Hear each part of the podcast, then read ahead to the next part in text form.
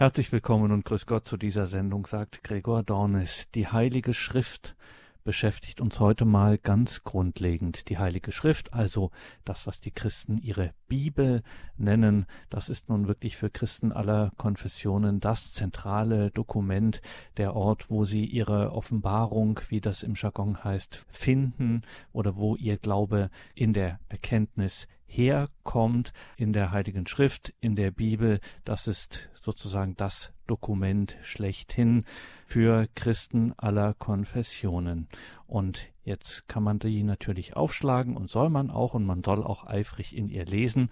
Aber es stellt sich auch wieder die Frage, gibt denn die Kirche eigentlich Hinweise darauf, wie sie selbst die Bibel liest oder sagt sie den Bischöfen, Priestern, den Gläubigen, egal wem, ja, lest mal nach, schaut da mal rein und dann finden wir schon irgendwie äh, was, wie wir das zu verstehen haben. Ganz so ist es ja offensichtlich nicht. So ein bisschen sortiert dürfte das schon sein. Jedenfalls, wenn man den Katechismus der katholischen Kirche aufschlägt, da sind schon einige Hinweise dazu, wie die Heilige Schrift zu lesen ist. Und da schauen wir heute einfach mal hinein, was die Kirche in ihrer authentischen Stimme, wie das auch genannt wird, im Katechismus der katholischen Kirche denn so aufdröselt. Wir freuen uns sehr, dass wir dazu heute telefonisch verbunden sind mit Pfarrvikar Dr. Achim Dittrich. Er ist Mitarbeiter am Institutum Marianum in Regensburg. Grüße Gott, Pfarrer Dittrich. Grüß Gott. Ja, Dr. Dietrich, fangen wir einfach mal ganz grundlegend an. Wenn wir von der Heiligen Schrift, von der Bibel sprechen, wenn Christen davon sprechen, dann hört man auch oft den Begriff Wort Gottes. Das ist das Wort Gottes. Inwiefern kann man denn die Heilige Schrift tatsächlich so nennen? Ja, unsere Heilige Schrift, die Bibel oder ja, das Buch schlechthin für uns, ja, ist der Niederschlag des äh, Wortes Gottes ist der Niederschlag, dass sich Gott offenbart hat und ja, in zweifacher Weise im alten Bund und durch Jesus Christus im neuen Bund. Man muss vielleicht sich klar machen, dass, äh, was das überhaupt bedeutet, Wort.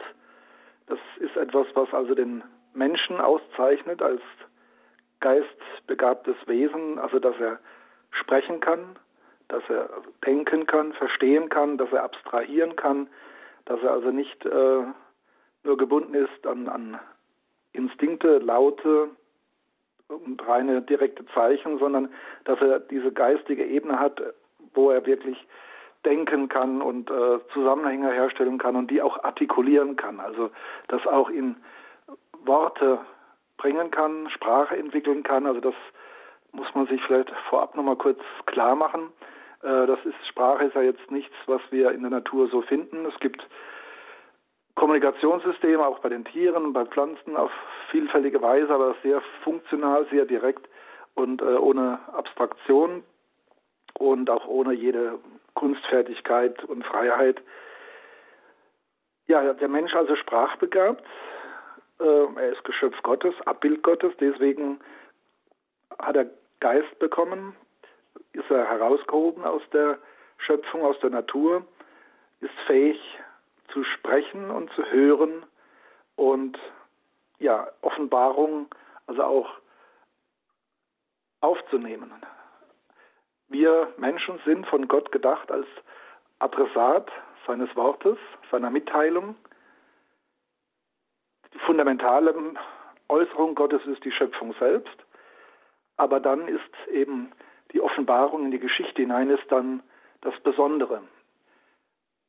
Offenbarung, dass Gott nicht fern bleibt, dass er sich nicht damit begnügt, den Menschen geschaffen zu haben und in die Schöpfung, in die Welt gestellt zu haben, sondern dass er in einen geistigen Kontakt zu Menschen treten möchte, sich mitteilen möchte. Es ist für uns ein hoher Adel, dass wir dazu in der Lage sind, ein großes Geschenk, dass Gott das tut, dass er sich uns offenbart, also er ist der Allmächtige, wir haben keinerlei Anspruch darauf. Aber dann ist das auch die große Herausforderung, dass sowas möglich ist. Und da scheiden sich dann schon in der Diskussion über die Religion und über Gott die, die Geister. Also wir haben heute viele Zeitgenossen, die glauben nicht, dass Gott in die Geschichte hineinspricht, dass er sich mitteilt, dass er in der Welt Gegenwart wird. Also für die ist das äh, Wort Gottes ist für die Skeptiker eigentlich äh, Unsinn, beziehungsweise die sagen, ja, das ist halt was der Mensch auf Gott hin projiziert. Und dann behauptet er, der, der fromme, gläubige Mensch, das käme von Gott. Wir Christen aber glauben, und mit uns die Juden und auch äh, die Muslime, dass Gott sich mitteilt. Also dass er wirklich zu uns spricht, uns als geistige Wesen anspricht, sich uns mitteilt. Fundamental, auch eben für die drei genannten Religionen, äh, ist das in Abraham geschehen, also im Volk Israel. Äh, das ist das auserwählte Volk, das Gott konkret in der Geschichte angesprochen hat, dem er sich mitgeteilt hat, dass er geleitet hat und die Worte, die Mitteilungen, äh, aber auch die Inspirationen, also ich denke jetzt an die Prophetie des Alten Bundes, all das hat sich dann ja auch niedergeschlagen in, in Schrift, wurde als heilig erkannt, als Wort Gottes, als Offenbarung und entsprechend dann auch gehütet und weitergegeben. Äh, das ist das Erbe des Volkes Israel, das wir dann auch als Christen übernehmen durften. Wort Gottes also setzt den Glauben voraus, dass Gott uns wahrhaft anspricht in die Geschichte hinein und dass wir fähig sind, grundsätzlich auch dieses Wort Gottes zu hören und zu empfangen.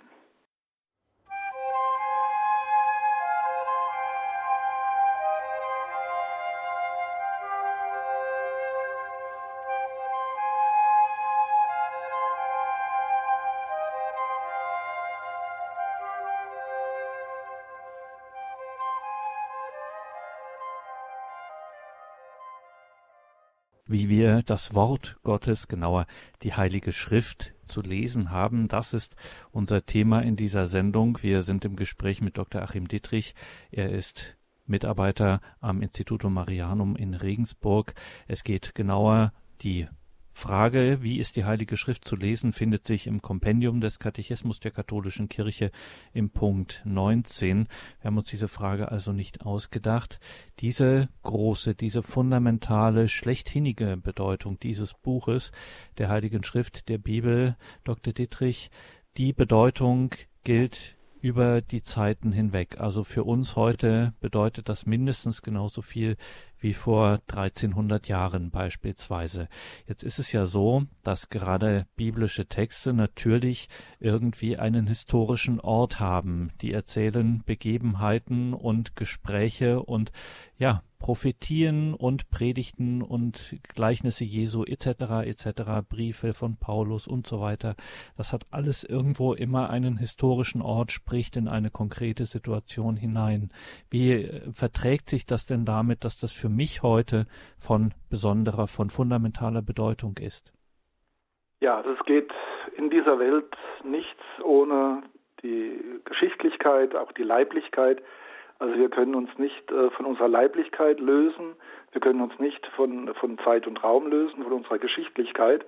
Und das äh, beachtet Gott auch. Er spricht also ganz konkret in die Geschichte hinein und äh, durch menschliche Worte, also das ist das jüdisch-christliche Verständnis, der Koran wird als unmittelbare äh, Offenbarung Gottes, also wirklich wortwörtlich verstanden, im Judentum und Christentum äh, glauben wir, dass, dass eben Gott sich mitteilt durch menschliche Worte, aber das mindert nicht das Wort Gottes, äh, diese Form, ist allerdings halt auch das, äh, es ist eine Voraussetzung, eine Notwendigkeit, ohne äh, die wir gar nicht, die Offenbarung Gottes gar nicht äh, verstehen könnten, nicht hören könnten, nicht aufnehmen könnten.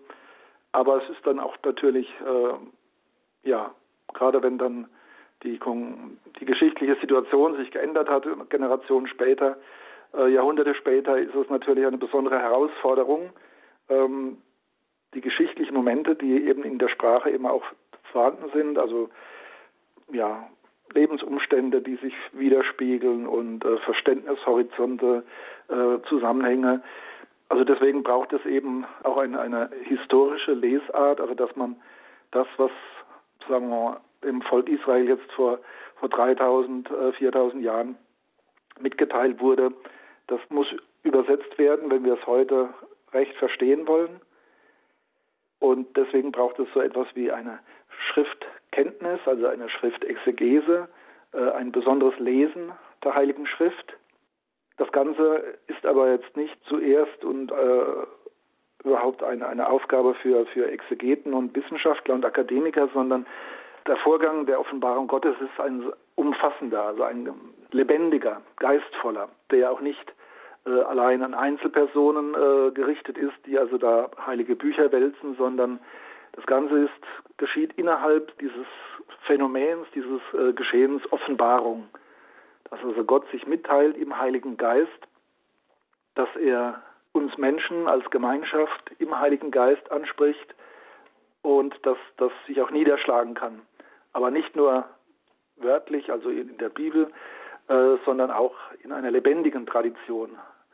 Also das muss man immer wieder äh, betonen, dass also da, gerade das Christentum ist keine Buchreligion.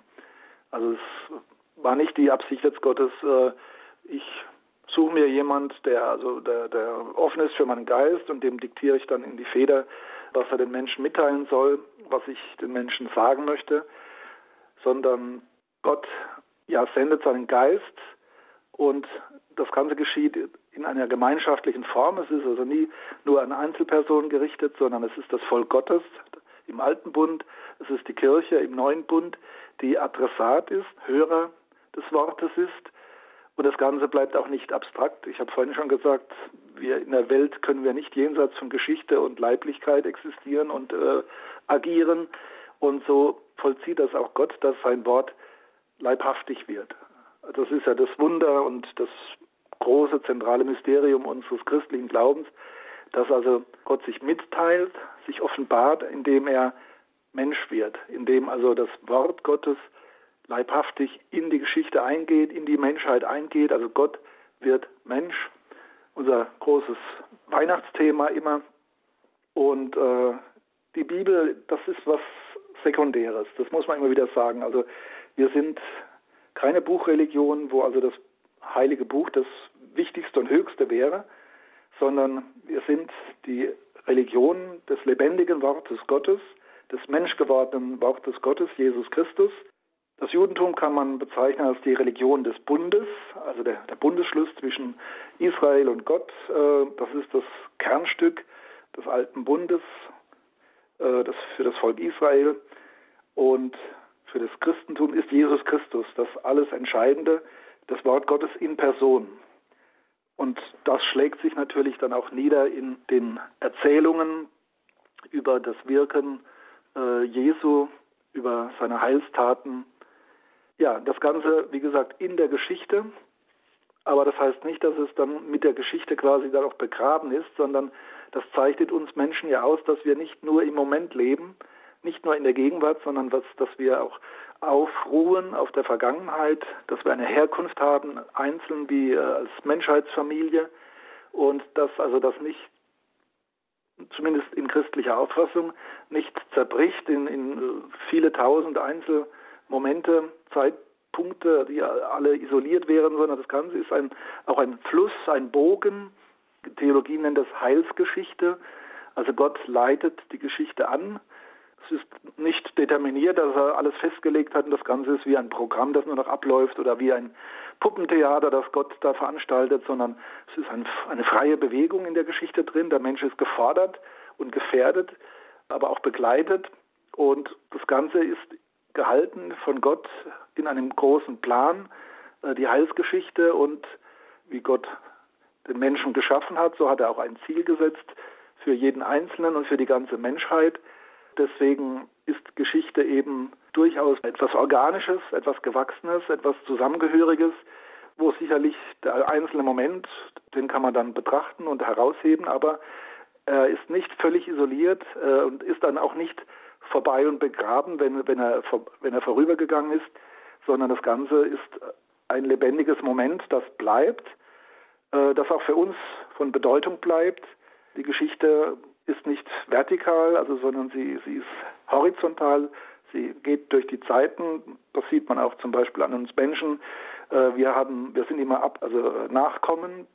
Wir haben Vorläufer, wir haben Eltern, Wir haben eine Herkunft, äh, wir fallen nicht vom Himmel. Es gibt also da eine starke horizontale Linie, die es uns auch erlaubt, danach, also Jahrhunderte später, aufgrund unserer Geistbegabung und Übersetzungsfähigkeiten in diesem großen Geschehen der lebendigen Offenbarung zu verstehen, was jetzt zum Beispiel Jesus vor 2000 Jahren gesagt hat. Der hat es zwar damals äh, meistens auf Aramäisch gesagt, aber äh, dieses lebendige Geschehen der Offenbarung und der Sprache ist ermöglicht eben, wenn Menschen diese Offenbarung angenommen haben, aufgegriffen haben, dann lässt sie das immer wieder neu aufschließen für andere Völker, die eine andere Sprache sprechen, zeitgleich oder eben auch Jahrhunderte später äh, lässt sich das aufschließen mit einer gewissen Arbeit natürlich. Also manche Dinge sind, glaube ich, immer gleich. Also menschliche Grundprobleme, dort hat sich nicht viel geändert, wenn man so manches Evangelium liest, manchen Abschnitt. Äh, da sieht man also vor zwei und dreitausend Jahren haben die Menschen äh, schon sehr ähnliche Probleme gehabt wie heute also Ängste und Neid und äh, Aggressionen und, und, und. Aber es gibt halt Umstände, die erklärt werden müssen, dass der Text dann verständlich wird und vor allem die Aussage, warum der Text auch als heilig betrachtet wird und als, als Niederschlag der Offenbarung Gottes, um eben verständlich zu machen, was ist die eigentliche Botschaft. Ja, deswegen äh, muss man jetzt nicht sagen, das ist 2000 Jahre her, das ist alles alter Käse, äh, ist nicht mehr von Belang und verstehen tut man es doch äh, sowieso nicht. Das stimmt nicht. Also das stimmt weder im religiösen noch sonst im, im geschichtlichen. Wir Menschen können über die Zeiten hinweg Dinge verstehen und auch mitteilen und aufgreifen. Das ist also auch der ganze, das ganze Wachstum der Kultur lebt eigentlich davon, dass nicht jeder Mensch und jede Zeit neu anfangen muss und bei Null wieder alles äh, neu erfinden muss, sondern wir bauen aufeinander auf, wir übernehmen, wir greifen auf, wir entdecken, entdecken wieder. Beim Wort Gottes ist es so, dass wir eine vertikale haben, das ist der Heilige Geist, und eine horizontale, das ist eben die Gemeinschaft des Glaubens, die Überlieferungsgemeinschaft, die Kirche als Glaubensgemeinschaft, in der eben der Geist wirken kann, der Geist dann ermöglicht, dass was einst gesprochen wurde, auch heute lebendig verstanden werden kann.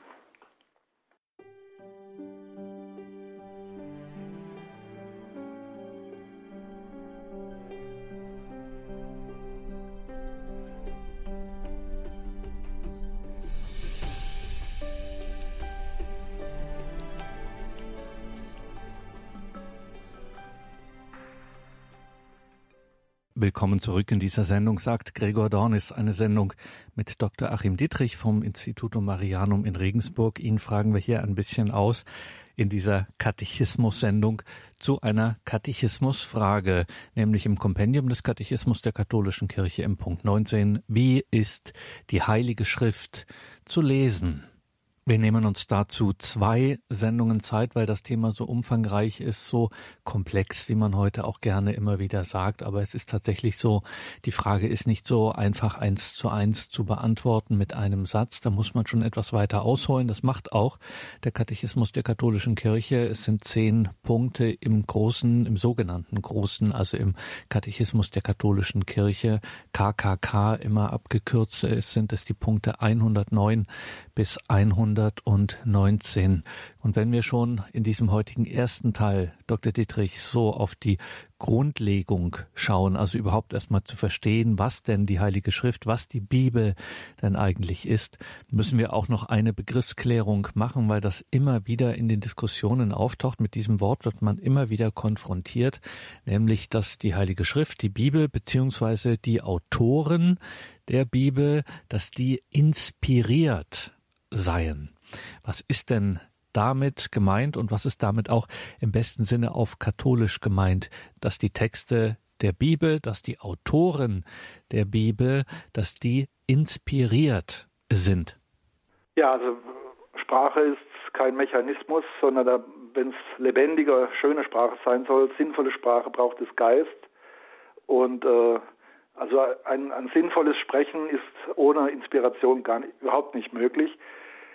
Bei der Bibel allerdings äh, sagen wir, es ist nicht nur der allgemeine Geist des Menschen, äh, also wie zum Beispiel jetzt eine Inspiration eines Künstlers, eines Dichters, äh, oder einfach nur, dass man sich vernünftig jemand mitteilen kann, da braucht es auch schon einen gewissen Geist.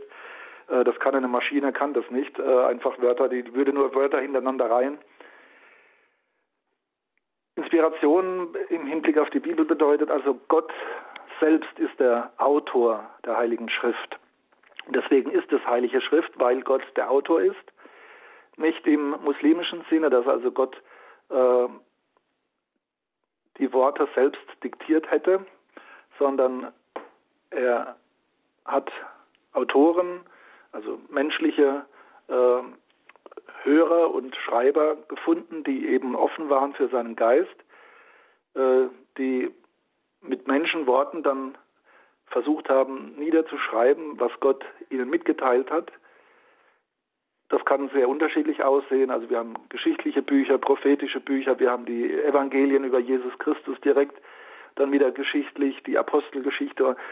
Also die Formen können, können äh, sich verändern, aber äh, die Kirche lehrt uns, dass also die, die Schriften der Bibel, also die 46 äh, alttestamentarischen Schriften und die 27 äh, neutestamentlichen Schriften, dass die also wirklich von Gott inspiriert sind und dass kein Irrtum darin zu finden ist, was die Offenbarung Gottes angeht, also was, was Gott uns mitteilen wollte zu unserem Heile.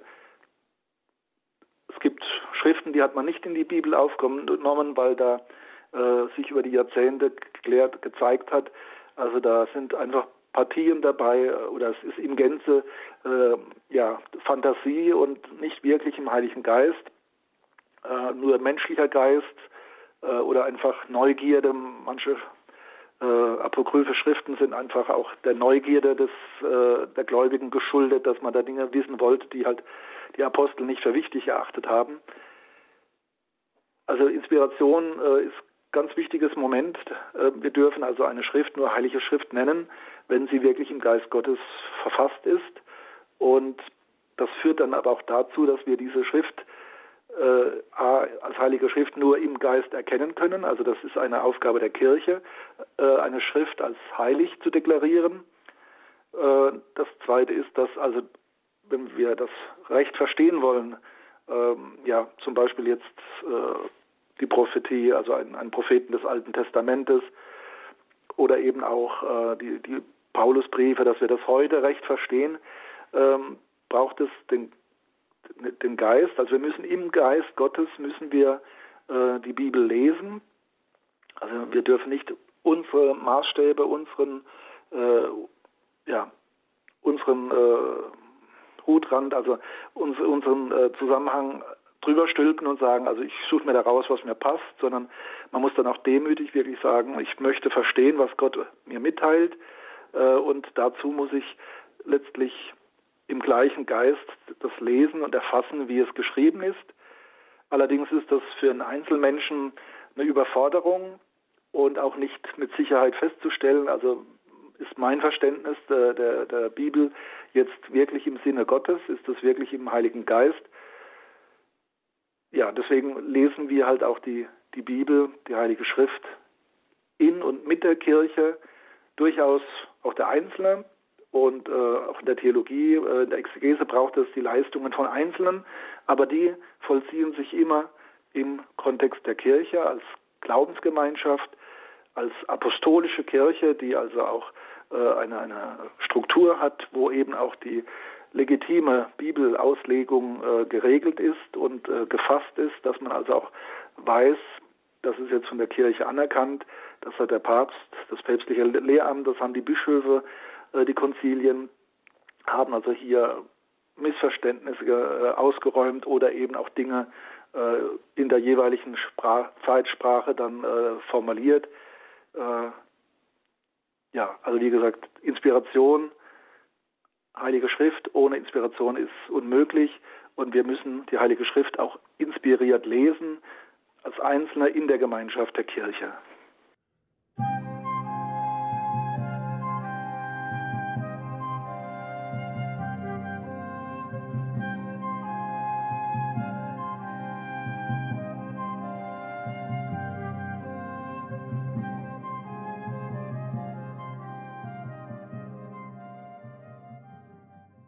Willkommen zurück in dieser Sendung, sagt Gregor Dornis. Wie ist die Heilige Schrift zu lesen? Haben wir uns schon in einem ersten Teil Gedanken gemacht. Genauer hat uns da näher hingeführt in die äh, inspirierte Entstehung der Texte der Heiligen Schrift, wie auch ihre Bewahrung über die Geschichte hinweg, warum sie auch heute noch uns direkt trifft. Dieses Wort Gottes, die Bibel, wie ist die Heilige Schrift zu lesen? Darüber sprechen wir in einem zweiten Teil weiter mit Pfarrer Vikar Dr. Achim Dittrich vom Institutum Marianum in Regensburg. Nachdem wir im ersten Teil sehr grundlegend im Grunde über das Wesen der Heiligen Schrift, der biblischen Texte gesprochen haben, Dr. Dietrich, müssen wir jetzt auch mal fragen, ob es denn kirchlicherseits auch gewisse Leitlinien gibt, wie man die Heilige Schrift, wie es diese Katechismusfrage formuliert, liest. Was sagt denn die Kirche da ganz offiziell dazu oder welche traditionellen Leitlinien gibt sie da vor? Mhm. Ja, also die Bibel ist nicht irgendein Buch der Literatur, äh, sondern eigentlich hat sie ihren angestammten Platz in der Liturgie im Gottesdienst. Also da ist ihr vornehmster Platz, äh, dass sie da vorgelesen wird, vorgetragen wird, gehört wird, dass das Ganze auch äh, entsprechend geehrt wird, also durch ein schönes Evangeliar, durch eine Inzens und äh, die liturgischen Formen, die einfach verdeutlichen, das ist jetzt nicht irgendwie ein Roman, das ist nicht irgendeine Textsammlung, die man dann also jetzt liest und äh, belehrt werden möchte oder unterhalten werden möchte oder irgendwie angeregt werden möchte, sondern es ist wirklich heiliger Text, also mit dem Anspruch, hier spricht Gott zu seinem Volk, zu dem Menschen, zu mir. Ja, und äh, das ist eine große Herausforderung, eine große Aufgabe. Also man kann, man, man kann das äh, kaum irgendwie jetzt in wenigen Sätzen äh, sagen, so und so muss man die Bibel lesen.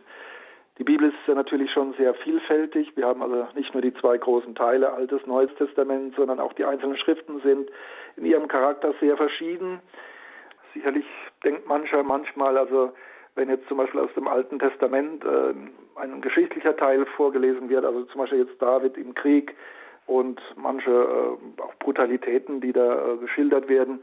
Und dann der Lektor da am Ende sagt, äh, Wort des lebendigen Gottes, wo man dann denkt, hm, das war jetzt aber kein frommer Inhalt, also das war, das waren geschichtliche Texte mit äh, manchen Grausamkeiten auch. Äh, wie kann das Wort Gottes sein? Bei den Evangelien fällt es uns, glaube ich, leichter, weil da einfach die Evangelien absolut den Fokus auf Jesus Christus haben und uns deutlich wird, Jesus ist der Sohn Gottes, das Mensch gewordene Wort Gottes. Da ist es einfacher, aber die Kirche hält daran fest und hat auch dafür immer gekämpft, dass auch das Alte Testament Wort Gottes ist. Ja, insofern es ist gar nicht so einfach, äh, wie lese ich die Bibel richtig. Vielleicht jetzt, wenn wir mal auf den Anfänger schauen, also jemand, der jetzt noch recht jung ist oder noch gar kein Christ ist, äh, dem sollte man nicht einfach die Bibel in die Hand drücken und sagen, ja, nimm und lies. Es könnte passieren, dass der noch suchende, fragende Mensch dann nach einigen äh, Kapiteln oder einigen Teilen des Alten Testamentes dann empört die Sache zur Seite legt und sagt, also das ist ein ungerechter Gott, also der bevorzugt nur die Israeliten und die Ägypter, das sind immer die Bösen, aber die haben ja gar keine Alternative und also äh, die Bibellektüre soll ja zum Glauben führen, soll also uns die Offenbarung auftun, die wir brauchen für unseren Glauben. Also es geht nicht in erster Linie um Information, es ist kein Lehrbuch, es ist auch nicht einfach nur Geschichtsbuch, das uns in Kenntnis setzt, was einmal geschehen ist, sondern der Zielpunkt ist immer, dass der Mensch die Offenbarung hört, den Geist Gottes spürt und äh, zum Glauben kommt. Der Bischof von äh, Regensburg, Rudolf Vorderholzer, hat es mal schön formuliert vor ein paar Jahren, inspiriert von der Werbung im Hinblick auf die Bibel. Liest du noch oder glaubst du schon? Finde ich sehr, sehr geistreich und sehr hilfreich, äh, auch jetzt in unserem Kontext. Natürlich geht es um das Lesen der Heiligen Schrift, aber äh, dabei darf es nicht bleiben. Also es ist nicht einfach nur ein zur Kenntnis nehmen, sondern es geht um Verständnis und es geht um ein Durchdringen zu dem, was Gott uns mitteilen möchte, zu unserem Heile. Und das ist natürlich schon eine sehr herausfordernde Sache. Also Es geht los vorne im Buch Genesis. Ja, wie ist das gemeint? Also die, der Schöpfungsbericht. Ne? Ja, das ist Wort des lebendigen Gottes. Das ist also äh, irrtumslos auf der Ebene der Offenbarung des Heiles. Der Autor der, der Genesis äh, hat also von Gott eine Inspiration bekommen, wesentliche Dinge über die Schöpfung äh, niederzuschreiben und dass wir begreifen, Gott ist der Schöpfer, wir sind die Geschöpfe und wesentliche Momente auszudrücken, aber im Weltbild oder im Verständnisrahmen der damaligen Zeit vor einigen Jahrtausenden. Und dennoch ist es für uns heute nachvollziehbar, wenn wir nicht den Irrtum begehen, zu meinen, also das ist alles äh, direkte Verbalinspiration, also Gott hätte sagen wollen, die Welt wurde in sechs Tagen erschaffen, also sechs mal 24 Stunden. Das wäre ein Irrtum, das wäre nicht die christliche Art, die Bibel zu lesen. Umgekehrt kann es aber auch nicht bedeuten, dass man sagt, ja, das sind also äh, vergangene Weltanschauungen, das ist rum, das ist nur noch ja, kulturhistorisch interessant, das kann uns heute nichts mehr äh, mitteilen. Das wäre der, der andere Fehler. Also deswegen lesen wir ja auch das Buch Genesis und ganz prominent in der Osternacht, äh, weil es nach wie vor Offenbarung ist, inspirierter Text, der uns mitteilen möchte, und zwar irrtumslos, wie Gott als Schöpfer äh, gehandelt hat, wie wir zu ihm stehen, äh, was es da für ein grundlegendes Zerwürfnis gegeben hat mit dem Sündenfall. Diese Dinge sind Wahrheit. Allerdings in, in Menschenwort formuliert und auch in manchen kulturellen Vorstellungsrahmen, die aber nicht die Aussage an sich entwerten und für heute ungültig machen würden. Wo, heute haben wir gerade naturwissenschaftlich andere Vorstellungen, wobei die auch nicht absolut sind und auch irgendwann vielleicht mal ganz anders formuliert werden. Aber die wesentlichen Aussagen sind doch erhalten geblieben und auch für uns heute verständlich und auch, auch gültig. Lesen müssen wir, also ohne, ohne den Schriftsinn äh, können wir die Bibel nicht erfassen. Also wir müssen die Worte lesen und verstehen, die da, wie, sie, wie sie da äh, niedergelegt sind. Und das ist auch, auch eine ganz große Sache, dass wir also so ein Werk haben, so eine heilige Schrift, äh, die also einen Zeitraum von etwa ja, knapp 2000 Jahren vielleicht umfasst als Entstehungsrahmen und auch sehr vielfältig ist. Also auch viele Dinge fließen da ein. Also es ist äh, auch schon hochinteressant. Aber wie gesagt, das ist äh, nicht das Eigentliche. Den Schriftsinn zu erfassen, das ist etwas, was man also dann halt äh, gelernt haben muss, äh, was ja für jedes Kind die Herausforderung ist, also das Alphabet zu lernen, Worte zu formulieren, verstehen zu können, sprechen zu lernen, verstehen zu können, Verständnis von Text zu finden. Also der Mensch muss lesen können, muss verstehen können, den, den Sinn der, der Worte. Aber dann haben wir erst eine, eine erste Ebene. Und Worte können auch, obwohl ich sie verstehe, können aber stumpf bleiben und mir nichts sagen, Vielleicht ein Beispiel. Man kann sagen, also heute Morgen ist die Sonne aufgegangen. Das ist eine Information, wo der eine sagt, ja, das ist völlig banal und was, was interessiert mich das? Das ist selbstverständlich und passiert jeden Tag neu. Wenn man nur am Schrift, also am, am Literalsinn bleibt, äh, dann kommen tiefere Bedeutungsebenen, kommen dann aber nicht zum Tragen. Und teilweise haben wir in der Heiligen Schrift, in der Bibel, haben wir Texte, die eben eine, eine, eine tiefere Bedeutung haben. Also wo es nicht einfach nur um Informationsmitteilung geht, sondern wo noch viel, viel mehr ausgesagt werden soll.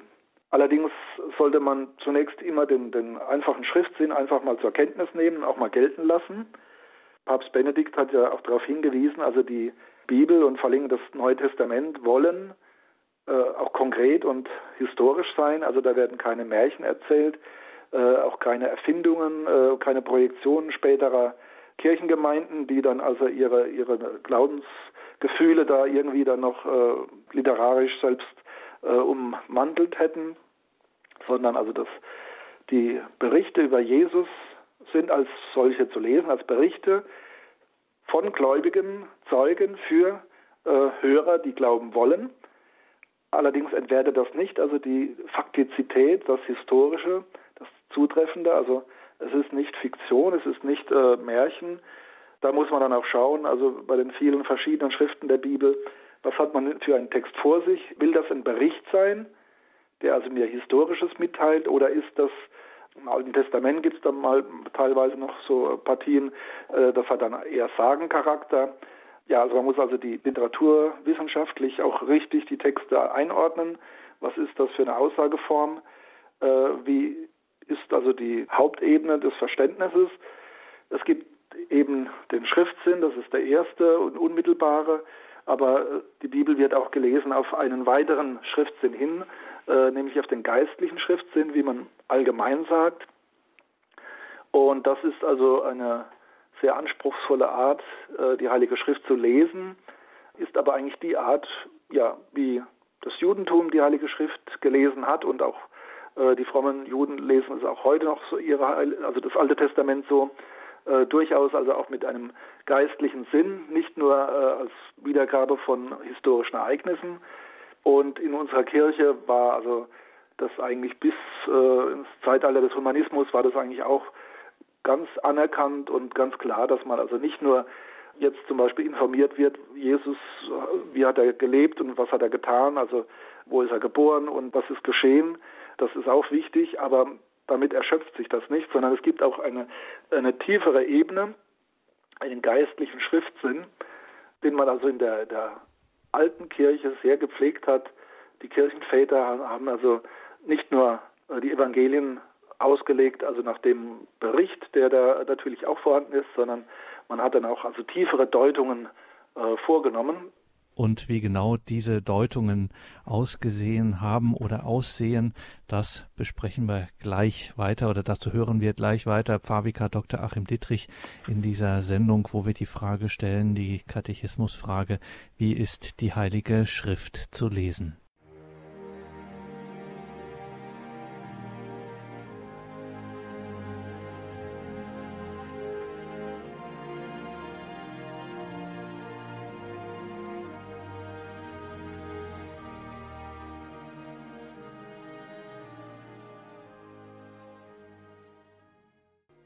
Wie ist die Heilige Schrift zu lesen? Eine Frage, die wir im Kompendium des Katechismus der katholischen Kirche finden. Eine sehr umfangreiche und sehr wichtige Frage für uns. Immerhin die Heilige Schrift, die Bibel. Es sind die heiligen Texte, das Buch schlechthin, wie wir hier auch schon an dieser Stelle von unserem Referenten Pfarrvikar Dr. Achim Dittrich vom Instituto Marianum in Regensburg gehört haben.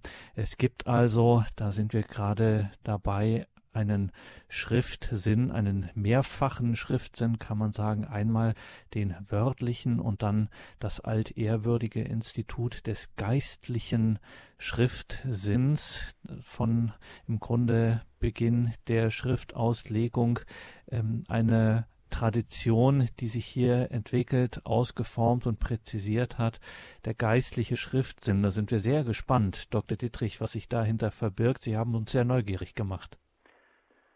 Ja, also man unterscheidet beim geistlichen Schriftsinn so klassisch in der Theologie äh, drei Ausdrucksformen oder drei Möglichkeiten eines, eines geistlichen Sinnes. Äh, das eine wird genannt also der allegorische Sinn, das andere der moralische Sinn und das dritte der sogenannte anagogische Sinn. Äh, das ist teilweise sehr spitzfindig und äh, manchmal auch schwer zu trennen man darf die Dinge auch nicht völlig isolieren. Äh, gerade bei der Bibellektüre ist es wichtig, dass man also auch wirklich äh, immer alles in einem größeren Rahmen beisammenhält, dass man sich also nicht verliert in Einzelmomente und irgendwas kapriziert. Äh, das gilt generell für die, für die Auslegung der Schrift. Also man darf nicht Einzelteile herausreißen und sagen, das ist jetzt die Wahrheit und alles andere ist äh, nichts wert oder das kann man vergessen. Also nur das Stück ist jetzt wichtig in unserer Leitlinie. Also es ist immer die ganze Bibel zu lesen. Es ist also auch auf den, die Ganzheit und den, die Einheit der Bibel und den Inhalt zu achten, äh, auch auf die Glaubenswahrheiten. Ein guter Exeget muss einfach in der Glaubenslehre auch gut bewandert sein, dass er also seine Auslegung derart durchführt, also dass er das immer das Ganze im Hinterkopf hat und sich nicht in einem Einzelmoment äh, in einer Spezialität verliert. Äh, das haben wir gerade im 16. Jahrhundert im Humanismus und der Reformation ja gesehen, was passiert, wenn halt Einzelteile der Bibel zu isoliert werden und dann die Basis für einen kompletten neuen äh, theologischen Ansatz bieten. dann wird das Ganze, ja, bricht heraus, es wird fragmentarisch und die Kirche sagt halt, es muss immer wieder einmal was separat natürlich neu formuliert werden und entwickelt werden, eine Perspektive, aber die eben eine Perspektive ist und es ist ein Ganzes, es ist eine Einheit und das ist wichtig zu wissen, wenn man also über das Thema geistlichen Sinn spricht, weil da korrespondiert alles mit allem. Also das ist eine, eine, eine große Bilderwelt und das setzt auch immer voraus, Gott trägt die Geschichte. Er hat einen großen Heilsplan, es gibt eine Heilsgeschichte und die Dinge bedeuten etwas. Und zwar jetzt nicht nur äh, in ihrer Faktizität, sondern sie haben einen tieferen Sinn und eine tiefere Botschaft. Vielleicht mal ein paar Beispiele. Also wenn man zum Beispiel sagt, der Durchzug des aus Ägypten befreiten Volkes Israel durch das Rote Meer ist ein Bild für die Taufe. Die Taufe ist Befreiung von der Erbschuld. Die Israeliten wurden aus der Knechtschaft Ägyptens befreit und wurden ins gelobte Land geführt. Und dieses geschichtliche Geschehen ist auch ein Bild für das, was in der Taufe geschieht. Da haben wir so also eine geistliche Deutung. Das Allegorische ist also eigentlich äh, auch ein rhetorisches Stilmittel in der Sprachwissenschaft. Da haben wir keine engen äh, Vergleiche, also es ist eine gewisse Ähnlichkeit, die man braucht, aber es ist dann eine, ein Überschritt. Es sind Bilder letztlich, also da haben wir einen großen Bogen. Es gibt die Allegorie, es gibt die Metapher, äh, es gibt einen direkten Vergleich, Jesus selbst hat also auch gerne mit Gleichnissen gearbeitet. Das sieht man auch. Also er hat die bildhafte Sprache äh, bevorzugt, um eben nicht nur am, am, Wort hängen zu bleiben, am Äußeren, sondern wirklich Raum zu schaffen für eine, eine geistvolle Deutung, die weit ausgreifen kann, die eben auch das Ganze mit einbezieht, also die Geschichte, das Volk, die Zukunft.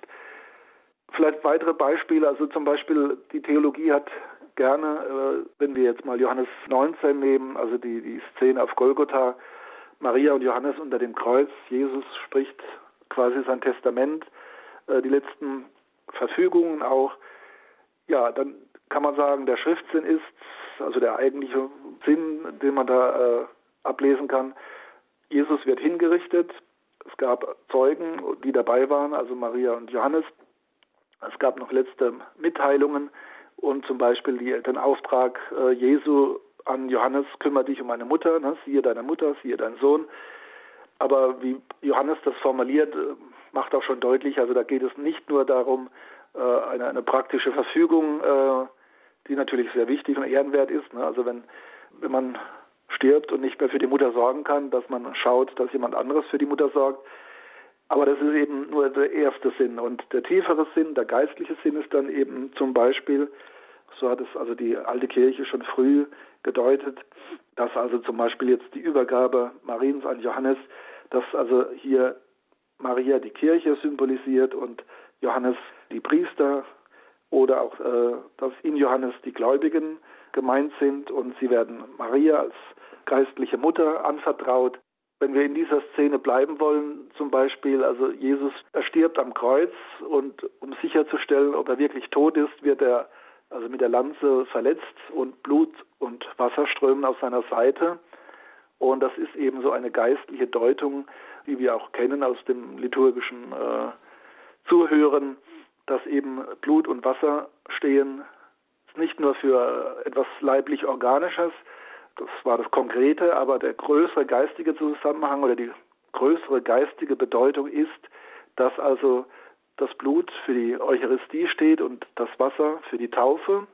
Äh, oder eine andere Deutung, dass also durch diese Stiftung der beiden Grundsakramente der Kirche, Taufe und Eucharistie, quasi die Kirche entspringt, äh, die geöffnete Seite, da wird dann typologisch äh, die Bibel ausgelegt, der Schriftsinn äh, dargelegt, dass also zum Beispiel Jesus in dieser Situation der, der neue Adam ist, der in den Todesschlaf geht, also und im Todesschlaf wird ihm aus der Seite die Eva entnommen, also wie die ursprüngliche Eva äh, Adam entnommen wurde als Rippe, während er schlief, so diese typologische Deutung der Szene von Johannes 19 wird also die Kirche als neue Eva aus seiner Seite genommen, symbolisiert durch Wasser und Blut eben als Grundsakrament Eucharistie und Taufe.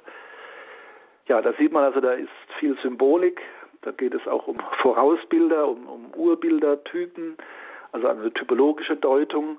Das ist alles sehr anspruchsvoll, aber es ist halt auch sehr nahrhaft, wirklich. Es verbindet die ganzen Geschehnisse des Glaubens, angefangen von der Schöpfung und von Abraham und dem Volk Israel und all das, was Jesus getan hat und was dann zur Kirche führt, wird dann auch miteinander verwoben und verweist aufeinander. Das ist sehr wichtig, um die Bibel als heilige Schrift zu verstehen und eben auch die Offenbarung Gottes in Fülle und in einem großen, äh, weiten Rahmen ja aufnehmen zu können. Wobei wir da nie fertig werden, als Einzelner sowieso nicht, aber auch als Kirche sind wir immer wieder neu gefordert, die Heilige Schrift neu zu lesen und ein neues Verständnis zu finden, sicher in gleichbleibender Weise. Also es kann nicht sein, dass man heute aus der Bibel etwas herausliest, äh, das völlig konträr steht äh, zu den Glaubensüberzeugungen unserer Vorgänger in früheren Jahrhunderten. Auch das ist also eine, eine Regel für die rechte Bibellektüre, also dass man die Glaubenstradition der Kirche, die Art und Weise, wie man bisher die Bibel gedeutet hat, dass man das nicht einfach vom Tisch wischt und sagt, das ist alter Kram, wir machen das heute ganz anders. Also wir sind ja in dieser horizontalen Bewegung drin und das ist auch wichtig, wenn das lebendig sein soll, dass wir also nicht äh, die lebendige Tradition äh, gering schätzen und abwürgen, sondern dass wir die Bibel auch lesen, immer auch mit Blick, wir haben jetzt äh, die Kirchenväter das gelesen, wir hat das Mittelalter das gelesen, die Neuzeit, die verschiedenen Theologen und Konzilien und geistlichen Schriftsteller und äh, wie hat das Lehramt manchmal Dinge dann auch bestätigt oder, oder äh, richtiggestellt. Das muss man immer alles auch mittun, damit man äh, sich nicht verrennt und individualistisch die Bibel liest. Weil das will sie nicht sein. Die Bibel spricht mich an, sicherlich auch, auch als Einzelnen, aber immer im, im Kontext der Kirche. Es ist das Buch der Kirche.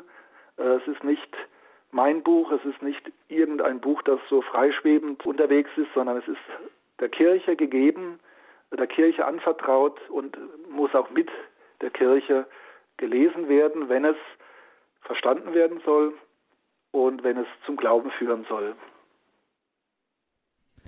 Also auch hier wieder ein klassisches Beispiel dafür, dass wir in der Theologie immer in einer Art Kathedrale uns wiederfinden und da ein Bestandteil sind, was alles so sinnvoll und ähm, miteinander verwoben und verbunden ist und letztlich auf den Himmel zeigt. Dr. Dietrich, ich habe gerade an das äh, auch ein altehrwürdiges Institut im geistlichen Leben denken müssen, nämlich die Betrachtung, dass man einfach einen biblischen Text, äh, um es jetzt auch wieder praktisch zu werden, einen biblischen Text wirklich als eine Gebetszeit auch betrachtet, dass man sich hinsetzt und beispielsweise es gibt ja die wunderbarsten Möglichkeiten, zum Beispiel die liturgischen Texte der Heiligen Messe sind ja ganz leicht heutzutage ja auch sowieso zugänglich.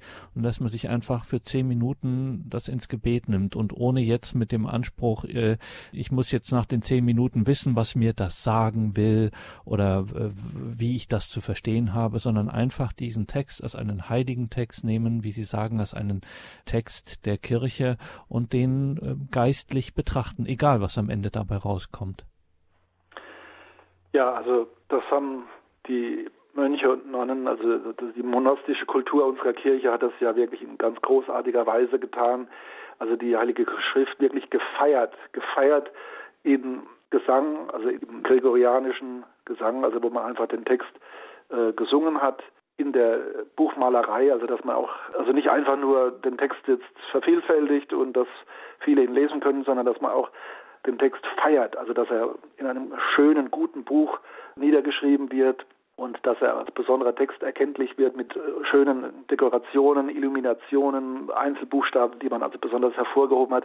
Also eine Feier des heiligen Textes, ganz unabhängig davon, jetzt, was man liest und welche Stelle es gerade ist. Also und äh, auch in der Liturgie ist das ganz wichtig. Das ist auch heute wichtig, dass das beibehalten wird. Also das Zweite Vatikanum hat da auch großen Wert drauf gelegt, dass also der Tisch des Wortes reichlich gedeckt wird und äh, dass auch die Liturgie, also der der Verkündigung in Lesungen, Psalm und äh, Evangelium wirklich, dass man die, die Liturgie das wirklich würdig fasst und ähm, ja, dass also die Menschen merken, ich, wir haben hier eine, eine Offenbarung, wir haben ein heiliges, eine heilige Schrift und äh, Gott teilt sich uns mit. Allein das ist schon ein Grund zur Freude und äh, führt dann auch eben zum Psalm und zum Halleluja, also zum Lobpreis, zum Dank, dass, dass Gott uns nicht im Dunkeln lässt, sondern Gott uns führen möchte, dass Gott zu uns spricht.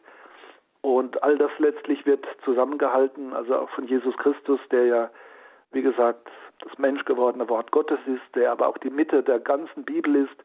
Im Alten Testament äh, weist im geistlichen Sinn betrachtet alles auf Jesus Christus hin.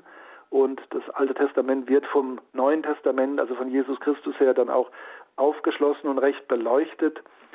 Und das sind dann teilweise Dinge, die man eben nur im, ja, mit Muse im, im betrachtenden Gebet, in der betrachtenden Lektüre vollziehen kann. Das wird exemplarisch in den Klöstern getan. Als Durchschnittsgläubiger kann man da aber durchaus äh, Anteil gewinnen. Also die, in den Klöstern gibt es ja die sogenannte Lectio Divina, also die göttliche Lektüre der Bibel, wo also dann mit Muse einzelne Passagen äh, gelesen und gehört werden, teilweise mitten in der Nacht, je nachdem welcher Orden das ist und wie er sich äh, den Tag gestaltet. Aber die Lektüre der Heiligen Schrift ist eine ganz wesentliche Säule des geistlichen Lebens. Der heilige Hieronymus, der ja die erste umfassende lateinische Bibel verfasst hat, also im Auftrag des Papstes, die Vulgata, der hat also gesagt, äh, die Heilige Schrift nicht kennen heißt Christus nicht kennen.